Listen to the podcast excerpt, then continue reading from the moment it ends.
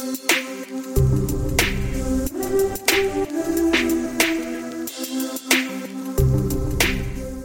Bom dia, boa tarde, boa noite. Esse é o Saúde Diversidade, o podcast de saúde LGBT. Eu sou Mário César Vilhena. Eu sou a Vivian Avelino Silva, eu sou médica infectologista e estou com meu amigo Mário aqui com esse programa que pretende ser uma proposta nova que vai trazer informações a respeito de necessidades de saúde e direitos da população LGBT. Vivi, esse é o nosso programa 2, nosso segundo programa. E o que, que a gente tem de novo no nosso segundo episódio? Hoje o convidado é o Flip Couto. Flip é um ativista de saúde LGBT, na verdade de movimento LGBT é, na população negra e a gente tem várias perguntas interessantes para discutir com ele hoje. Eu que agradeço, é um prazer estar aqui trocando conversas, ideias com vocês.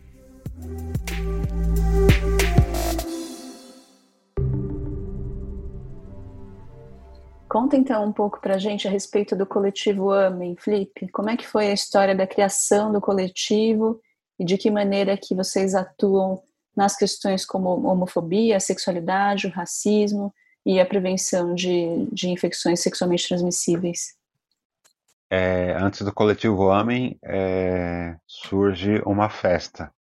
Eu sou artista, tenho minha formação dentro da cultura hip hop, essa cultura urbana, e sempre estive circulando por bailes, festas, eventos, jams e encontrando muitas pessoas. Então, nesses espaços coletivos onde eu, eu me, me, construí como, como, como indivíduo social. E num dado momento eu, eu sentia a, necessidade de criar outros espaços né, e usar essa, a festa como um lugar de encontro.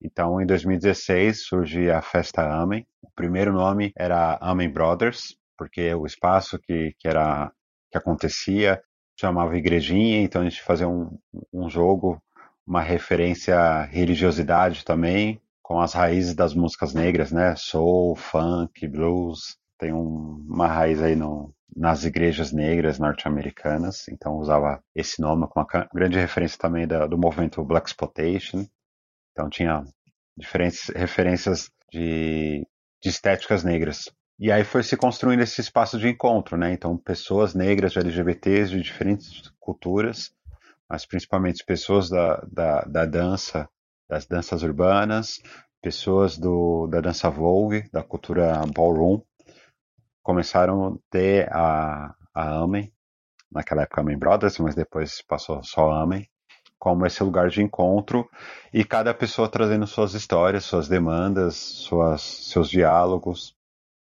tanto na esfera política quanto na esfera artística. E, e aí, com o tempo, essas, a, a, festa, como uma, como uma esponja, foi acolhendo todas essas questões.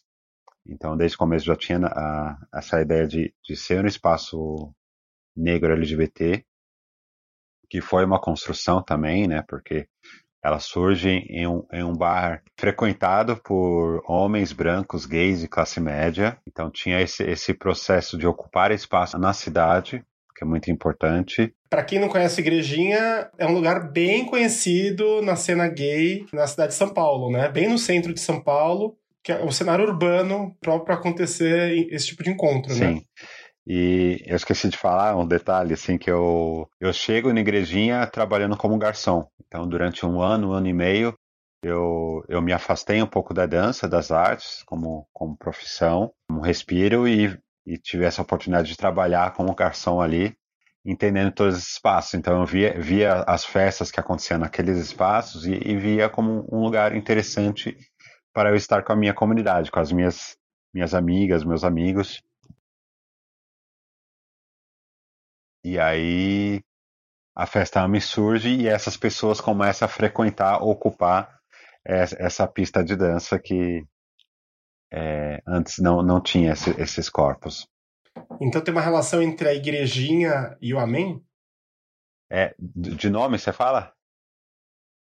É, então, chamava Amen Brothers, como Amém mesmo, como uma referência às igrejas gospel, gospel norte-americana, da comunidade negra norte-americana, que é onde surge né, a, a música soul, a música funk, o R&B, tudo tem essas raízes nessas igrejas. Então, por isso que né, no começo a gente fez essa, essa brincadeira, mas depois, no decorrer, né, quando foi chegando as pessoas e as demandas, a gente percebeu que o, o amém não cabia, né, porque a gente pensou todas essas outras questões religiosas que, que estavam em volta da população negra, né, com não lé, várias outras questões.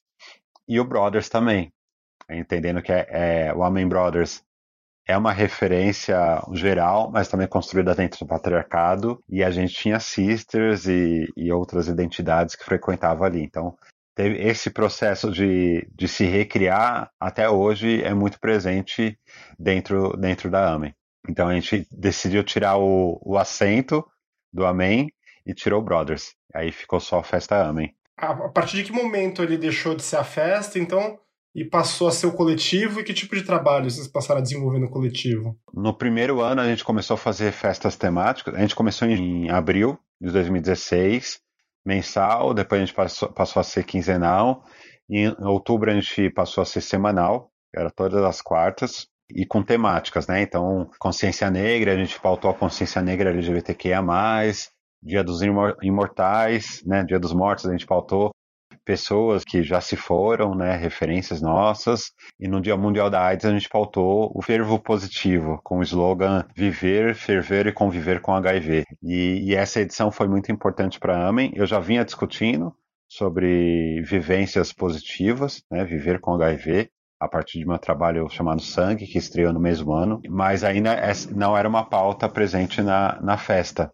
E com essa edição, a gente convidou pessoas negras, jovens, vivendo com HIV, Ozzy Cerqueira, Aline Ferreira, Carolina Iara, Micaela Cirino e o Cadu, para construir essa edição. E aí foi nesse momento que, de fato, a AMEN traz também essa identidade sobre HIV e AIDS, sobre a epidemia, sobre soropositividade, principalmente, para além da prevenção, né, a gente pauta sempre muito a, a soropositividade, em intersecção com todas as questões de, de identidade de gênero, de, de, sexualidade, de classe, sempre pensando a questão da, da acessibilidade, a gente vai se transformando pensando com quem a gente quer dialogar. E depois de um ano, quando a gente estava comemorando no começo de 2017, no ano seguinte, a gente percebeu que igrejinha não era esse espaço que, que daria conta do que a gente queria fazer, as movimentações.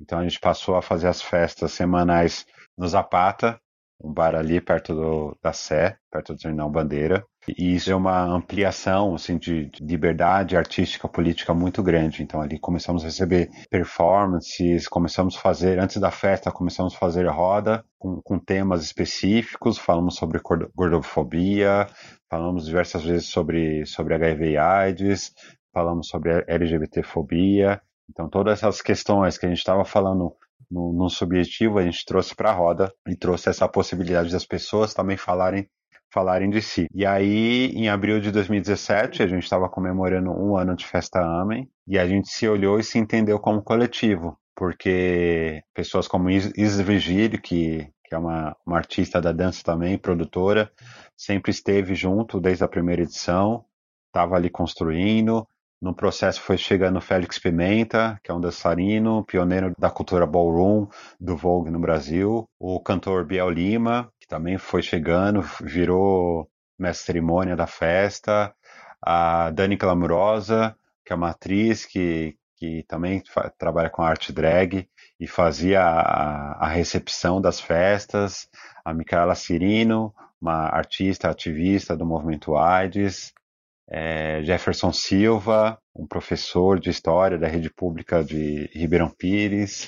Zayla Barbosa, dançarina performer, trans da, da dança Vogue. O que é interessante no movimento de vocês, o que eu estou vendo pelo que você está contando, é que vocês conseguiram pegar temas que têm uma difícil, é, é, difícil, são difíceis de ser tratados normalmente, são temas delicados, são temas que é, são tratados à parte das rodas de conversa, levaram para o espaço é, democrático e ainda vocês preencheram esses temas com arte, festa e música, né? Ou seja, vocês deram leveza para todos esses temas que vocês tratam no coletivo de vocês e na festa de vocês. Sim, né? acho que é. Isso é muito bacana. A arte, para além do entretenimento, é uma forma de, de comunicação. A gente abriu esse espaço para as pessoas falarem de si a partir da arte.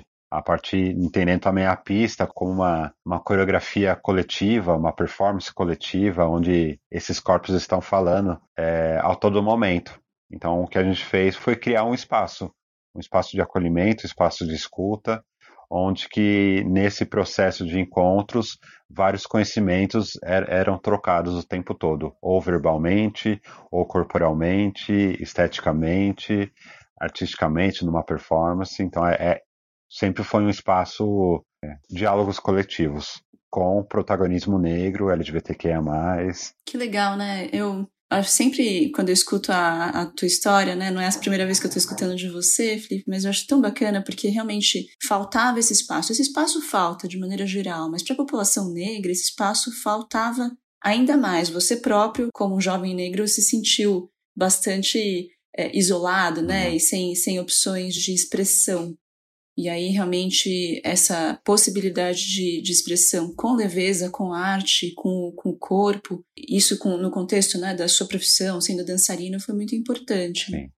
E o teu o espetáculo, Sangue, na verdade, foi exatamente isso, né? Foi uma expressão através do, da arte do corpo também. Você acho que para mim o sangue foi um, um, grande divisor de águas. Eu iniciei na, na, dança muito a partir dessa cultura de bairro o break, o hip hop que está presente ali. O primeiro professor foi o Dija, era amigo da família, essa pessoa do bairro que eu sempre admirei, e ele começou a treinar em, no, na garagem do meu tio, e aí foi a minha a forma que eu entrei na dança. E aí fui seguindo o movimento, mas chegou um dado momento que eu olhei para mim e vi que tinha diferentes identidades e bagagens e necessidades de fala que eu, que eu carregava. E aí eu encontrei na performance esse lugar de de falar o que eu quero com quem eu quero. E aí eu falei exatamente sobre essas camadas, essas identidades de, raciais, de, de orientação sexual, falar sobre sexualidade sempre foi um tabu na sociedade. Mesmo as pessoas héteras, né, têm essa dificuldade de falar, como fala, né, de se expressar, muita, muitas vezes pelo, pela pornografia, ou muitas vezes pelo marginal, né, uma coisa excluída, escondida. E aí foi, a proposta foi colocar em cena, né? Ocupar o espaço do teatro também, falar sobre arte, falar sobre democratizar a arte e, e falar também de, sobre o, o que tem para falar esse corpo positivo, né? O que, que é uma identidade social positiva. A gente fala sobre tantas as, as questões da, da, identidade negra, identidade LGBTQIA+, identidade nordestina. E aí foi uma pesquisa também de falar o que, que é esse, que transformações esse vírus causa no meu corpo e o que eu, o que eu posso aprender a partir disso. E esse manifesto me colocou em diálogo de uma outra forma com as pessoas que já faziam parte do meu círculo, minha mãe, meus irmãos, família em geral, e também me conectou com outras pessoas que sempre estiveram do meu lado, que carregavam a mesma identidade que eu, identidade positiva, e que não, nunca teve esse diálogo. E eu também nunca tive esse diálogo, né? Acho que é, antes da performance, eu tinha falado sobre positividade com pouquíssimas pessoas para além do médico, que tem essa, essa relação muito distanciada, né? Uma fala médica está falando sobre números, sobre exames, sobre medicamentos, mas pouco se fala sobre vivência, né? E, e aí trouxe toda essa potência que foi gerando outros conhecimentos. Então fui, fui a partir daí fui entender também melhor essa, essa intersecção de negritude e HIV, toda essa relação do movimento. Eu participei pouco depois da, da estreia do meu solo. Eu participei do, do seminário HIV Raça e Cor, do Programa Municipal de DST AIDS, a convite, convite de Celso Monteiro, é, onde eu vi é, algumas, algumas apresentações que demonstravam com números a, o, o modo que o HIV afetava a comunidade negra de uma forma desproporcional né? Questão de jovem e negra, né? Sim. E aí as mulheres. Então toda toda essa, uhum. essa dinâmica social do HIV que, que antes eu, eu, eu achava que era eu, eu tomaria meu remédio e viver, viveria minha vida como qualquer outra. Então essa essa visão geral, global e social sobre a epidemia da AIDS é, veio com essas outras conexões, né? Como que é falar de fato em HIV e vida. São, são temas que acho que deixam a pessoa com medo da invisibilidade, né? A sociedade historicamente invisibiliza alguns segmentos da sociedade, como você tem falado aí, a, a população negra, a população que convive com HIV, e de repente você conseguir juntar esses dois temas e trazer isso na pauta pode ajudar muita gente no seu processo de, de, de, de autoconhecimento, de entender o que está acontecendo consigo mesmo e saber que a gente não chegou no, no, no, fim do túnel, que há algo uhum. além e que existem pessoas que, que, que te aceitam, que querem conviver com você, né? Mas a minha sensação também do, do que o Felipe conta é que esse reconhecimento da identidade positiva, a construção da identidade positiva, te dá uma, uma vivência nova, né? Te abriu uma porta para um mundo inteiro, na verdade, né? De interações, de ativismo, de construção de, de um estilo de vida e, e é, é, muito é muito legal, né? De, de perceber que não é uma coisa negativa que ficou só sendo tolerada com remédio para o resto da sua vida, não é? Foi realmente uma, uma coisa que te deu uma identidade a mais, é, uma riqueza a mais, né? Um valor a mais na, na sua identidade é, Flip Couto completa, né? É, hoje é muitas das minhas relações são pautadas também por, por a questão do HIV que leva a falar de, de saúde, né? leva a falar sobre sexualidade, leva a falar sobre afetos, leva a falar por, por, várias coisas. Então, quando a gente olha de fato a fundo para o HIV, para além de, de, de tratamento, para além de prevenção, a gente entende que é, é um fator que realmente move várias questões sociais. Então, criar esse, esse protagonismo e dentro de uma festa é muito transformador, porque é uma identidade que é muito silenciada que é uma identidade que é carregada de culpa, é carregada de medo, é carregada de vergonha, é carregada de auto-ódio, principalmente. Então, a intenção né, minha, como, como ativista, como artista, e também compartilhando com colegas da AMEN e do movimento, né? Eu tenho Loucas de Faverense também como, como irmãs, que eu me, me alimento muito. É como realmente entender, sem romantizar, né? Não é que é tudo bem ter HIV, então a gente está falando que, que a sorofobia nos mata todo dia, o auto-ódio nos mata todo dia, mas como a gente vai entender isso, como a gente vai transmutar a partir dessas dores? Como a gente vai criar a partir dessas dores? Como a gente vai ressignificar nossa, nossa, nossas relações a partir dessas dores? Então, a gente manda uma mensagem para as pessoas que são positivas, pessoas que são negras, pessoas trans, gays, lésbicas, é, pessoas periféricas. Existe um espaço onde você pode ser o que você é. Você não precisa ficar se adequando, você não precisa ficar se fragmentando. Então, quando as pessoas chegam e vê, né, talvez já me conhece, ou já conhece a mim, ou conhece outra pessoa, e vê aquela pessoa ce celebrando seu corpo, entra numa festa, numa performance, vê a mestre cerimônia falando vidas positivas importam, viver, conviver com HIV, ferver. Então são, a gente vai criando imaginários possíveis, né, de, de se existir. E eu acho que isso, isso é interessante pensar, né, mas numa temática que o, o imaginário ainda hoje é reforçado, esse imaginário de morte, esse imaginário de dó. Então a gente, a gente pouco se fala sobre vida e HIV. Muito legal. E como é que você sente que é ser negro LGBT no Brasil, Felipe? Acho que são, são duas opressões estruturais que são muito pesadas, né? E quando é, é depositada em cima de um só corpo, pensando né, todas as questões, para além disso também questões de classe, gera essa fragmentação, né? E até uma, uma certa fuga. Então a gente vê muitas pessoas negras que levaram tempo para entender e assumir sua identidade LGBT por questão de, de não, não suportar tanto peso. E a mesma coisa do outro lado, né? Pessoas LGBTs negras que escolhem se distanciar dessa, dessa discussão da, da racialidade, porque sofrer homofobia mais LGBTfobia é muito cruel. E eu falo muito sobre essa questão dos espaços, né? Os espaços na cidade. Então, pessoas negras, né, têm, têm sua família como esse, esse lugar de acolhimento, mas muitas vezes ali sofre LGBTfobia na sua própria casa. Então, eu acho que a, a, quando a discriminação afeta o seu, o seu território íntimo, né, que é sua casa, com pessoas que você, que você ama, é muito cruel. E aí essas pessoas tentam uma fuga para espaços LGBTQIA+, hegemônicos, e aí ali muitas vezes sofre de novo LGBTfobia, né? Porque infelizmente os espaços gays, né, LGBTs reproduzem também essas, essas opressões. E aí tem um acréscimo do, do racismo, tem um acréscimo do racismo, do, do classismo, né, da, dessa coisa da, dessa cultura também que é elitizada. Então isso cria um não lugar, né? Então vai, vai, vai proporcionando uma, uma não aceitação da sua existência no mundo.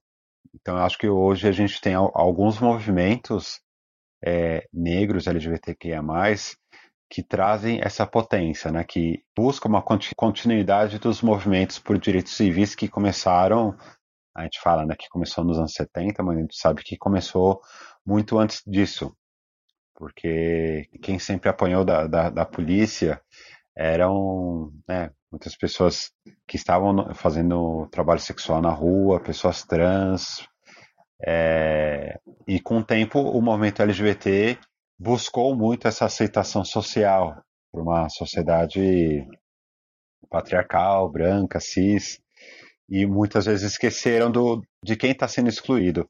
Então acho que esse movimento como, como a Baticu, como a existência da, da Aparelha Luzia, fundada pela Érica Malunguinho, a existência de festas periféricas como Elipe LGBT, é, a festa Crash, nesses dois, né, nesses dois não, cinco, cinco, seis anos, eu vejo como um ato muito revolucionário, um ato de continuidade de luta que foi esquecida, que é pelas pessoas que foram sendo deixadas para trás. Então, é, é, um movimento que eu acho que está tá buscando um protagonismo também das pessoas trans, que está tá em busca de, da fuga da heterocigeneridade, em busca de fugir da heteronormatividade então, quando, quando a Lin surge em 2016, falando bicha preta, tra, tra, tra, isso é revolucionário, porque, primeiro, é, ressignifica a palavra bicha.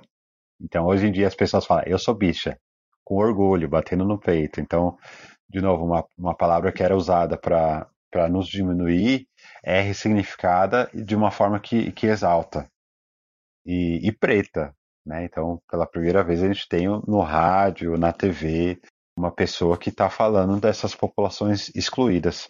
Então, eu acho que a, a sobreposição da LGBTfobia com racismo cria várias exclusões e, de novo, né, essa exclusão, essa, essas problemáticas que são acarretadas, né, tanto a saúde física como HIV e outras ISTs, mas também a saúde mental. Então, a gente vê o, os casos de suicídio na população LGBT crescer cada vez mais, mas quando a gente coloca uma lupa também para a população negra e periférica, isso é muito grande. Então acho que tem, tem, tem muitas dinâmicas aí para a gente conversar, que daria vários subtemas, é, que tem toda a questão do, do cristianismo, né, das religiões que estão ali todas nas bordas, né, então as famílias são muito construídas a, através disso, e, muitas vezes mães, pais, vós acaba direcionando o ódio de uma forma confusa, né? Então tem, tem essa relação de amor e ódio, de culpa dentro dos núcleos familiares periféricos que é, que é muito, muito violento mesmo, de fato. E sem dúvida, na verdade, esse tipo de visão vai equivocadamente enxergar a festa como uma festa, como uma baderna, como uma coisa sem propósito, né? É muito legal que você está trazendo que é, é, diversão e é, é, prazeroso e é ativismo e é um espaço de existência para essas pessoas que têm tanta exclusão, né? Uhum. E o que é interessante na sua fala, né, que eu fiquei positivamente impressionado com o que você falou, porque é exatamente o que acontece e eu acho que principalmente é o que passa pela cabeça de quem não vive no mundo LGBT, né? É, quem não vive no mundo LGBT acaba transportando, é, sem saber, todos os modelos das vida, dessa vida, desse mundo opressor, hegemônico, para o mundo LGBT. E não consegue ver que dentro desse contexto LGBT tem diversos universos, diversos universos. E uma outra relação é, hegemônica se estabelece.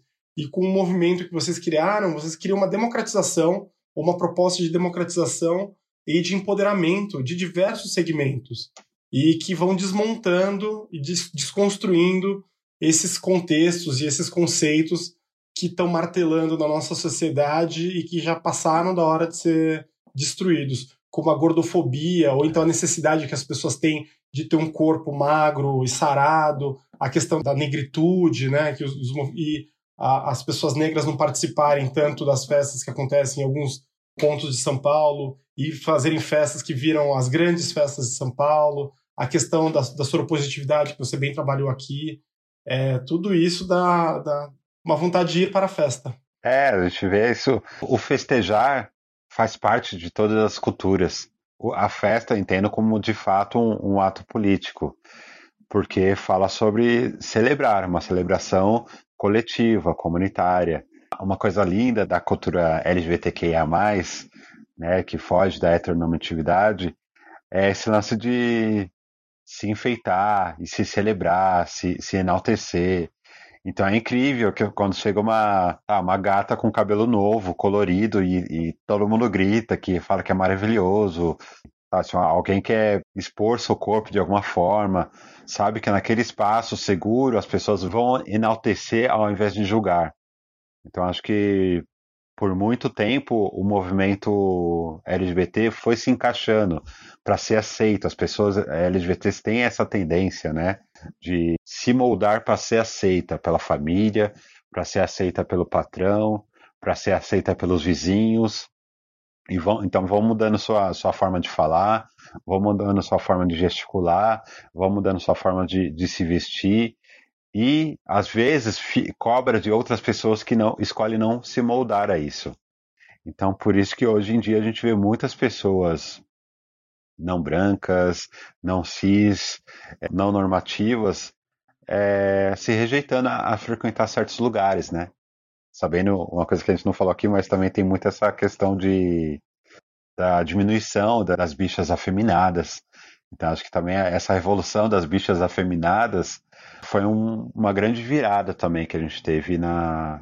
Eu estou falando no contexto do São Paulo, tá? Que é onde eu vivo, mas também entendendo que tem outros Afrobafo na Bahia, tem vários outros coletivos e artistas que estão criando essas micro-revoluções. E micropolíticas é uma coisa que eu, que eu acredito muito. Hoje mesmo eu estava falando com amigos sobre essa, essa importância da gente colocar foco, colocar energia no micro.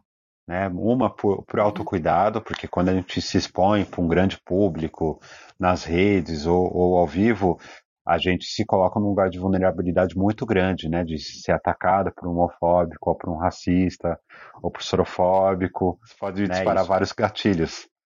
Então a gente. É importante dizer que a festa AMI, no início era para 50 pessoas, 80 pessoas, aí quando a gente fazia um evento maior era 400 pessoas que comparado a outras festas é muito pouco. Mas a gente é, trabalha no micro. É a base, é o afeto, é o cuidado. Uma coisa que me, me veio à mente é uma, uma, aquela questão do passivinho que foi mudando, né? Então, um tempo atrás, eu só sou gay, mas eu não sou passivo, eu sou ativo. E hoje os passivos também estão se assumindo. As passivo-agressiva. É, o passivo-agressivo é, a desconstrução desses modelos. É um momento que a gente vive no Brasil que é ambivalente, ao meu ver. Porque ao mesmo tempo a gente tem um movimento super reacionário que contesta tudo isso que a gente está conversando aqui, mas em alguns núcleos ainda surgem é, resistências e movimentos que também crescem, por mais que sejam a minoria, é, mas crescem é, e, e, vão se empoderando e levantando a bandeira do que eles realmente são, dentro de todos esses nichos que a gente está falando. Felipe, eu ia te perguntar que tipo de violência, que tipo de agressão você já, se, já, já foi vítima, já sofreu com essa exposição que, que você acabou tendo depois do, do espetáculo Sangue, da festa Amém? Eu sempre falo assim, as pessoas falam, é, dizem muito para mim, né, que, que eu sou muito corajoso, parabéns pelo trabalho. E aí eu falo que eu tive a oportunidade de falar, né? Eu tenho, eu tenho a oportunidade de falar sobre esse tema tão estigmatizado, é, rodeado de preconceitos, que é o HIV. Muitas outras pessoas do meu convívio, do meu entorno, que são empoderadas, têm, têm a consciência, é, escolhem não falar por diversas questões. Então, eu tive um entendimento de família, eu entendi que minha família estava preparada para ouvir isso, e eu tive a arte também, né? E tive acesso à arte, um, um convite para participar de uma residência de criação, tive parceiros para fazer isso. Então, antes de, de me expor, eu construí um, um espaço seguro. Ainda, ainda hoje, assim, eu tenho muita escolha de falar com os meus. Eu trabalho muito com, com várias comunidades e eu não tenho a pretensão, exemplo, de virar um blogueiro ou de ter milhões de seguidores. Então, isso é uma estratégia de fato para não correr esse risco de ser afetado. Mas algumas vezes é pelas, pela internet, né? Alguns comentários de haters, principalmente quando o meu conteúdo é compartilhado em, em outras redes e muito ligado colocando os corpos negros LGBTQIA+, como promiscuidade. Né? Então, muito essa coisa de que porque não usou camisinha, sempre essa culpabilização, que é uma coisa que sempre reforço no, no, discurso e quando eu falo com as pessoas, quando recebem o diagnóstico pela primeira vez positivo, que a culpa é uma armadilha, que a culpa não é nossa, né? Não cuidado para não, não ser pego por essa culpa que as pessoas vão tentar né? buscar um culpado, né? De quem te passou, como que você fez, tá bem, você não usou, você sabia que tinha que usar camisinha. Então acho que essa, esses comentários né, pela internet, vira e mexe aparece. Mas por isso eu tento me, me desvencilhar e buscar falar cada vez mais com, com diretamente com as pessoas que eu acho que tem essa importância. A gente trata um pouco desse assunto da prevenção e da desmistificação de, de prevenção em um outro programa, é, em que a gente fala com especialistas sobre a revolução que está ocorrendo agora, não só no Brasil, mas como no mundo, de outros métodos de prevenção ao, ao, ao HIV e controle também, né? Como o PrEP e o PEP, né? Que estão acontecendo e acho que o, o, grande problema que a gente enfrenta agora é preconceito, já que a gente tem tecnologia, e informação, disseminação de informação, né? Ô, Felipe, aproveitando que a gente está falando então das estratégias, né?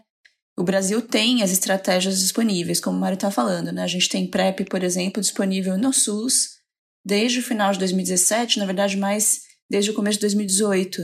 Como é que você acha? Você acha que a gente dialoga com a população negra? Porque, veja, Está bem claro que a gente precisa dar, dar importância, é, priorizar a população, especialmente de jovens negros, para a prevenção do HIV. Só que a gente vê, por exemplo, que o programa de PrEP acessa homens gays ricos e mais velhos.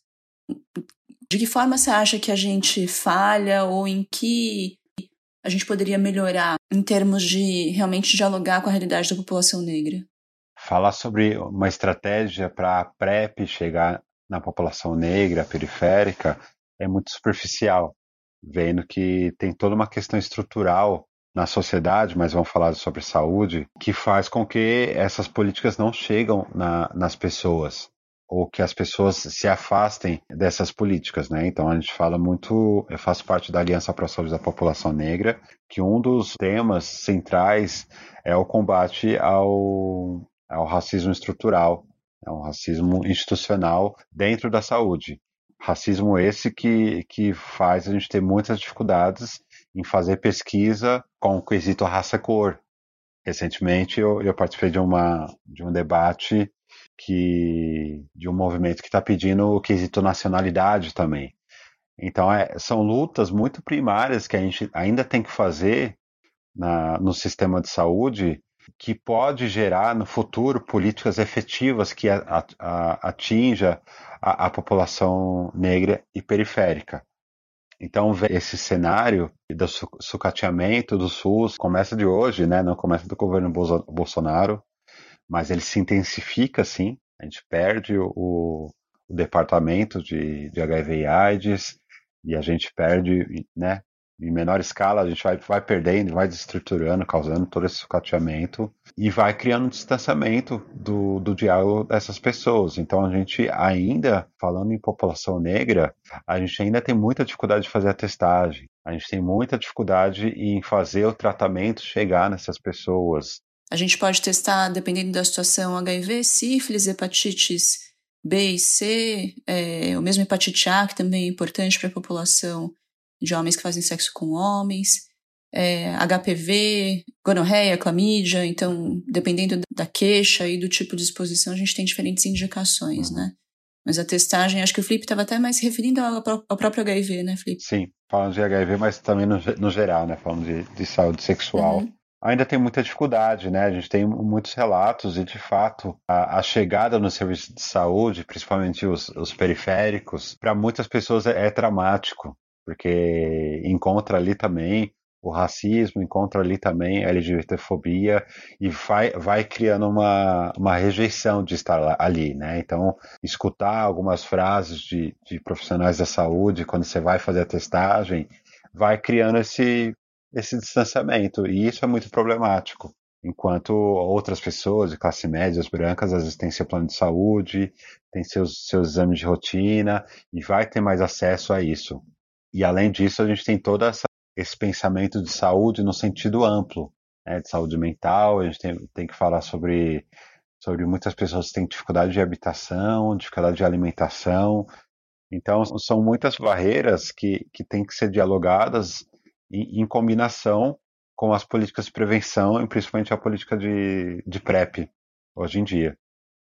Mas essa complexidade, né? Ao mesmo tempo a gente vai, vai pontuando que tem que melhorar e vai entendendo que é uma política que, que foi conquistada, né? Que, que é de acesso geral, né? É, universal, é direito. Então, se é direito, a gente tem que fazer a nossa população acessar isso. E então, nas ações minhas individuais, eu também dialogo muito com, com a comunidade Ballroom, né, que também é um, é, um, é um ponto muito interessante de falar, de um movimento global nascido nos Estados Unidos, muito próximo da epidemia da AIDS, o boom da AIDS ali, que operou ali como uma, uma ferramenta de, de cuidado coletivo. Então, no, no, em nossos eventos, a gente faz testagem em parceria com, com o Programa Municipal de DST AIDS. Então, em algumas, algumas festas, alguns eventos, a gente faz a testagem e tem uma adesão enorme a gente vê a necessidade nesse processo, né, que as pessoas querem se testar, mas elas querem se testar em um lugar que respeite elas. Então, aí, daí a necessidade de também a gente ressignificar, é, repensar esses espaços de, de, de cuidado também. Uhum. Você falou da comunidade Ballroom, você pode explicar para quem está ouvindo a gente e não sabe o que é? A cultura ballroom é uma cultura criada pela comunidade LGBTQIA+, negra e latina, em principal as mulheres trans, travestis, nos Estados Unidos, é, meados dos anos 70, a partir de um movimento que já existia, que era os bailes drag, as drag balls, uma, uma artista drag chamada Crystal LaBeija, que já, tinha, já ganhava muitos, muitos, muitos eventos, muitos concursos, mas sempre quando chegava nos eventos principais perdia para pessoas brancas. Então, em um, em um dado momento, em um evento, ela tem um discurso, um manifesto que fala que nunca mais vai pisar naqueles espaços pelo racismo ali. E nesse processo, nessa rejeição de falar aqui eu não volto mais, ela começa a criar uma outra estrutura de organização comunitária baseada na, na construção de famílias, lideranças, né? Então ela vira uma mãe que acolhe outras pessoas e cria sua própria casa, sua house. E aí, nesse processo, ela cria House of La Beija, que é a primeira house dessa comunidade ballroom, junta com outras lideranças, outras mães, constrói uma comunidade. Então, cada mãe constrói sua, sua house e cria seus próprios bailes. Então, as balls era o encontro dessas houses e com uma grande diferença que tinha a performatividade foi criado categorias, primeiro de beleza, né, de face, mostrar sua, sua, seu rosto, sua maquiagem, mostrar sua roupa, né, categorias de moda, de pose, né, imitando as revistas, e a partir daí, desse processo, foi se criando várias outras performances, que uma delas é o Vogue, que é, que é a dança Vogue, que é é uma performance que se destaca dentro da, da comunidade ballroom. E aí é esse encontro né, de, da, da comunidade para se enaltecer, para recriar o mundo lá fora, que é onde elas não cabem,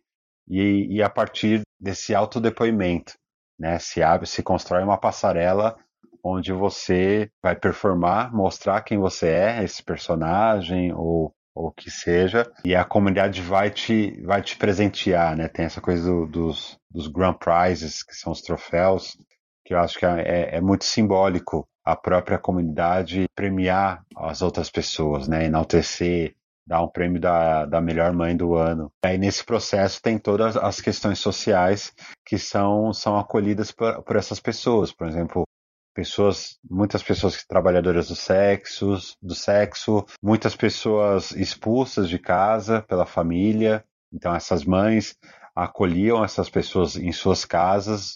O uso de drogas, né, na época era muito forte, até hoje é, mas ali era uma pauta muito grande, né? Então quando, como as próprias lideranças iriam criar esses diálogos, iria dar ajuda, ia acompanhar o médico e, e também toda essa questão da saúde é, sexual. E, a, e essa cultura chega no Brasil 2014, 2015 e vai florescendo e hoje a gente tem diversas casas, diversas houses locais com cada um com a sua especificidade.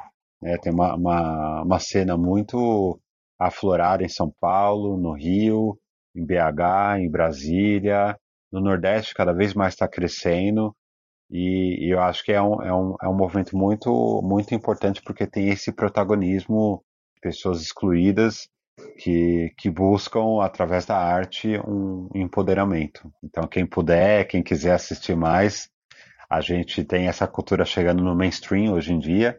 Então, tem a série Pose no Netflix, mas também tem, tem o documentário Paris, Paris is Burning, que está no, tá no Netflix também, está no YouTube, e explica um pouquinho melhor, mostra um pouquinho com imagens o que, que é isso. Depois que você me contou, eu assisti Pose, assim, em dois dias, toda a série. Adorei. Rios e lágrimas. É muito potente, né? É, é, muito, é muito potente como, como através da dança, através da performance, vai se trazendo muitas questões contemporâneas. Mas acho que é bem a mensagem que você estava falando no início, né, da nossa conversa, da, da festa, da performance, do corpo, é, do, da valorização, né, da, da, da pessoa, mas que não é apenas uma festa, uma performance, um corpo, né? É uma militância, é receber pessoas que foram excluídas numa casa nova, né? Começar do zero, outra família, né? Então tem realmente uma, um papel social, né, a família. É, dentro de uma sociedade que a todo tempo tenta excluir, entendendo esse governo que a gente teve aqui, que uma das pensar, né, que ele foi eleito tem uma das pautas principais a, homofobia, criando diversas fake news, dando diversos discursos homofóbicos e chegou no poder, a gente vê essa força do mal, né, que, que a homofobia, a LGBTfobia opera na nossa sociedade. Então, dentro de uma sociedade que, que tenta nos matar, tenta nos excluir, essas pessoas colocam como manifesto: eu vou existir, e vou existir da forma que eu quero. E isso é, é, um, é um ato político incrível. Legal. Felipe, tem mais alguma coisa que você acha importante passar como mensagem? Porque pensa assim, o seguinte, a gente está fazendo um podcast para um público geral né? São pessoas que realmente nunca escutaram. Bem impactante, eu acho, a gente trazer tudo isso de informação, né? Quando, eu, quando a gente começou a conversa, eu me lembrei muito de uma amiga minha que é negra, mora em Londres, e ela visitou São Paulo e ficou maravilhada com a cidade, adorou, mas o aspecto que chamou a atenção dela foi que ela viu na rua homem gay andando de mão dada. Mas não qualquer homem gay andando de mão dada, homem gay negro andando de mão dada. Falou que homem gay branco eu vejo toda hora andando de mão dada em Londres, mas homem gay negro eu só vi aqui. E eu acho que vocês são incríveis de conseguir fazer isso. É óbvio que não é em qualquer lugar, Sim. né? Nem em qualquer lugar de São Paulo, muito menos em outros estados, né? Então, no que, que a gente está avançado e no que, que a gente está atrasado, você acha, Felipe? Ai, é que às vezes eu vou falar o avanço, mas até, às vezes até no avanço a gente está atrasado. Mas, de novo, eu reforço assim, a, a importância de, desse movimento anti-hegemônico. Então, esses espaços criados talvez com uma ideia de militância, de ativismo, mas é pelo, auto, pelo cuidado comunitário. Então, esse cuidado comunitário, para mim, é, é, muito importante, como a gente vai criar espaços onde nós vamos criar nossas demandas, nós vamos buscar por nossos direitos, mas a gente vai, vai se cuidar também, a gente vai trocar conhecimentos, a gente vai se exaltar, a gente recriar o um mundo que, que é construído para nos matar. Acho que é, é, é, muito bonito também. Eu acho que quando eu vejo as. Em algum momento você, me chama de jovem, e toda hora eu tenho que reafirmar que eu não sou jovem. eu tenho 36 anos e acho muito importante esse diálogo intergeracional também. Meu namorado ele tem 48 anos, ele é, ele é do Nordeste e a gente sempre fica. Esse é um papo muito frequente nos nossos cafés, essa questão das gerações, né? O, o quanto a gente vem transformando o nosso vocabulário o tempo todo, o quanto a gente vem descobrindo várias formas de, de se existir no mundo, enquanto de identidade de gênero, enquanto a questão de classe social, questão de raça. É, infelizmente no Brasil a questão racial foi sempre silenciada com, com essa falsa democracia é, racial e, e, a gente vê as, as novas gerações é, se apropriando das suas identidades, suas várias identidades, entendendo que isso é uma, é uma potência, entendendo sua ancestralidade, né, buscando lá suas raízes, quem, quem veio antes da gente, quem pavimentou esse chão que a gente está pisando é, é muito importante. E, e, eu acho que esse, esse processo, esse trabalho de criar formas de dialogar, formas de conversar, espaços de, de, de conviver é necessário. Eu quero muito seguir conversando com as bichas de, de, de 15 anos para saber o que elas trazem, como, como elas lidam com sua sexualidade, como elas lidam com, com, com seu gênero, e acho incrível quando eu vou conversar com elas, ela já nem, nem pensa mais homo hétero. Ela está falando de pan, coisas, né? E, e, também, ao mesmo tempo, conversar com as pessoas que, que já estavam aí antes, né? Hoje, hoje a gente teve em junho, estamos, estamos vivendo em junho, e a gente está vendo um, um, algumas pessoas do movimento LGBTQIA+, se manifestando, pedindo seu espaço dentro da parada que elas construíram, entendendo que hoje o que a gente tem como, como uma celebração, como um. Tá. Enfim, hoje a gente tem a, a, a parada como, como um evento, mas ela se começa com um ato de fato, né? Como uma ocupação da cidade. Então acho que é, é também necessário a gente entender quem são as pessoas que construíram esse lugar, entender que essas gerações né? Quem, quem é dos anos 2000, quem é dos anos 60, é necessário conversar porque fazemos parte de um todo, estamos criando conhecimentos e temos que aprender o tempo todo. acho que as pessoas que vieram antes ainda carregam muitos vícios, carregam muitos traumas, carregam muitas, muitas culpas que as pessoas que estão chegando agora não precisam lidar. Eu tenho uma última pergunta para a gente finalizar, que é para quem é fora do meio. O que não deve ser dito? O que, que a pessoa não deve falar? Ou o que é cafona para você, Felipe? fora do meio é engraçado, né? Discreto fora do meio. É, é bom trazer esse termo também fora do meio, porque se você no seu convívio não tem pessoas pretas, né? No seu trabalho não tem pessoas pretas. Se quando você vai sentar numa mesa de bar não tem pessoas trans, se você vai num teatro, é, só tem pessoas ricas, né, com, com roupas de marca, é errado. Você está vivendo numa bolha. E então olhe para isso. Se você quer de fato ter uma, uma transformação social, agir de uma forma política, social, olha para suas bolhas. Se você não está vendo pessoas, se você olha em volta, vê as mesmas caras reproduzidas, tem alguma coisa estranha aí.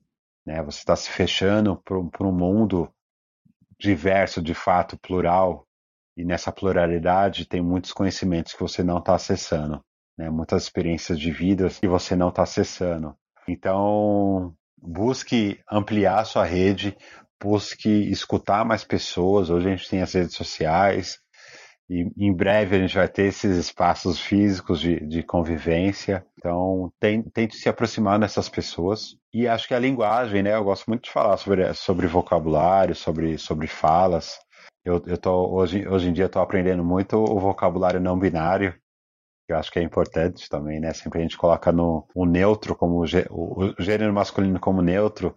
Então tem muitas, muitas pessoas aí falando sobre a linguagem, sobre as novas linguagens mas no geral tomar muito cuidado com, com as linguagens transfóbicas, né? Falar a mulher trans ou homem trans, a travesti, respeitar a identidade de gênero das pessoas, perguntar como ela quer ser chamada, isso é muito importante. Antes, antes de você definir se você vê ela como homem ou como mulher, ou como que, quer que seja, pergunte para ela, escute ela, vê as redes dela, como ela se define. Cuidado com, com os posicionamentos racistas. Não falei muito assim, mas o corpo negro é muito colocado como objeto, né? Sempre muito colocado como o corpo coisificado que está aí para trabalhar, né? Traba é, tra o Brasil carrega muito essa memória escravocrata que o negro está para ser motorista, para ser para ser cozinheira, que o corpo negro tá para satisfazer os desejos de pessoas brancas.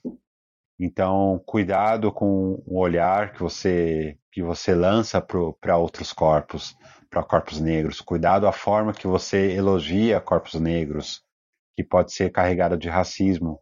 Cuidado para não não diminuir o feminino no geral, falando de, de mulheres cis ou trans, né, colocar como pessoas mais fracas, com, com é, pessoas menores, mas também para não diminuir gays afeminados, bichas afeminadas, que está muito ligado também à misoginia, que é reproduzida pela cultura gay muitas vezes. Sempre, sempre atenção, atenção no que você fala, porque a fala pode machucar muitas pessoas e ao mesmo tempo ela pode revolucionar.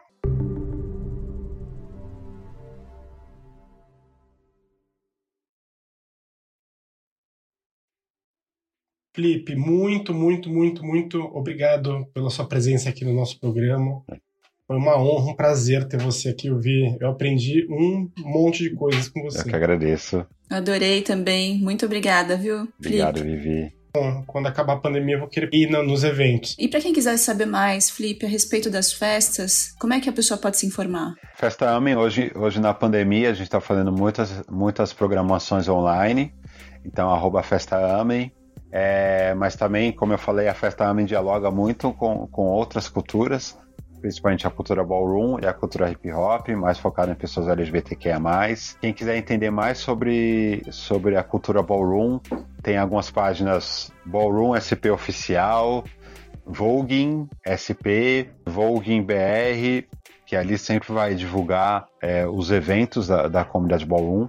Todas as casas estão gerando muito, muita programação também, é muito interessante, falando exatamente desses temas que a gente pincelou aqui, tá falando sobre identidade de gênero, tá falando sobre saúde sexual, tá falando de arte. Então, fique atento na, nas redes. Minha rede Flip1, Flip, F-L-I-P 1-U-M. E aí eu também, eu, eu sou quase páginas amarelas, assim. Eu gosto de compartilhar tudo o que, o que essas pessoas pretas estão produzindo, porque é, para mim ainda acredito muito na arte como um campo de conhecimento, um campo de tradução de conhecimento muito importante que acessa pessoas que, que têm um certo bloqueio. Sucesso pra festa, viu? Vamos ter. Continue sendo assim e cresça ainda mais. Tá joia, obrigado. Beijo grande, obrigada, gente. Beijo. O Leandro Jamal cuida da nossa identidade visual, identidade sonora e edição de som é do AJ Oliveira, o apoio técnico é de Fernanda Rick e a distribuição em todos os tocadores é de Pamela Quevedo. Obrigado, até a próxima semana.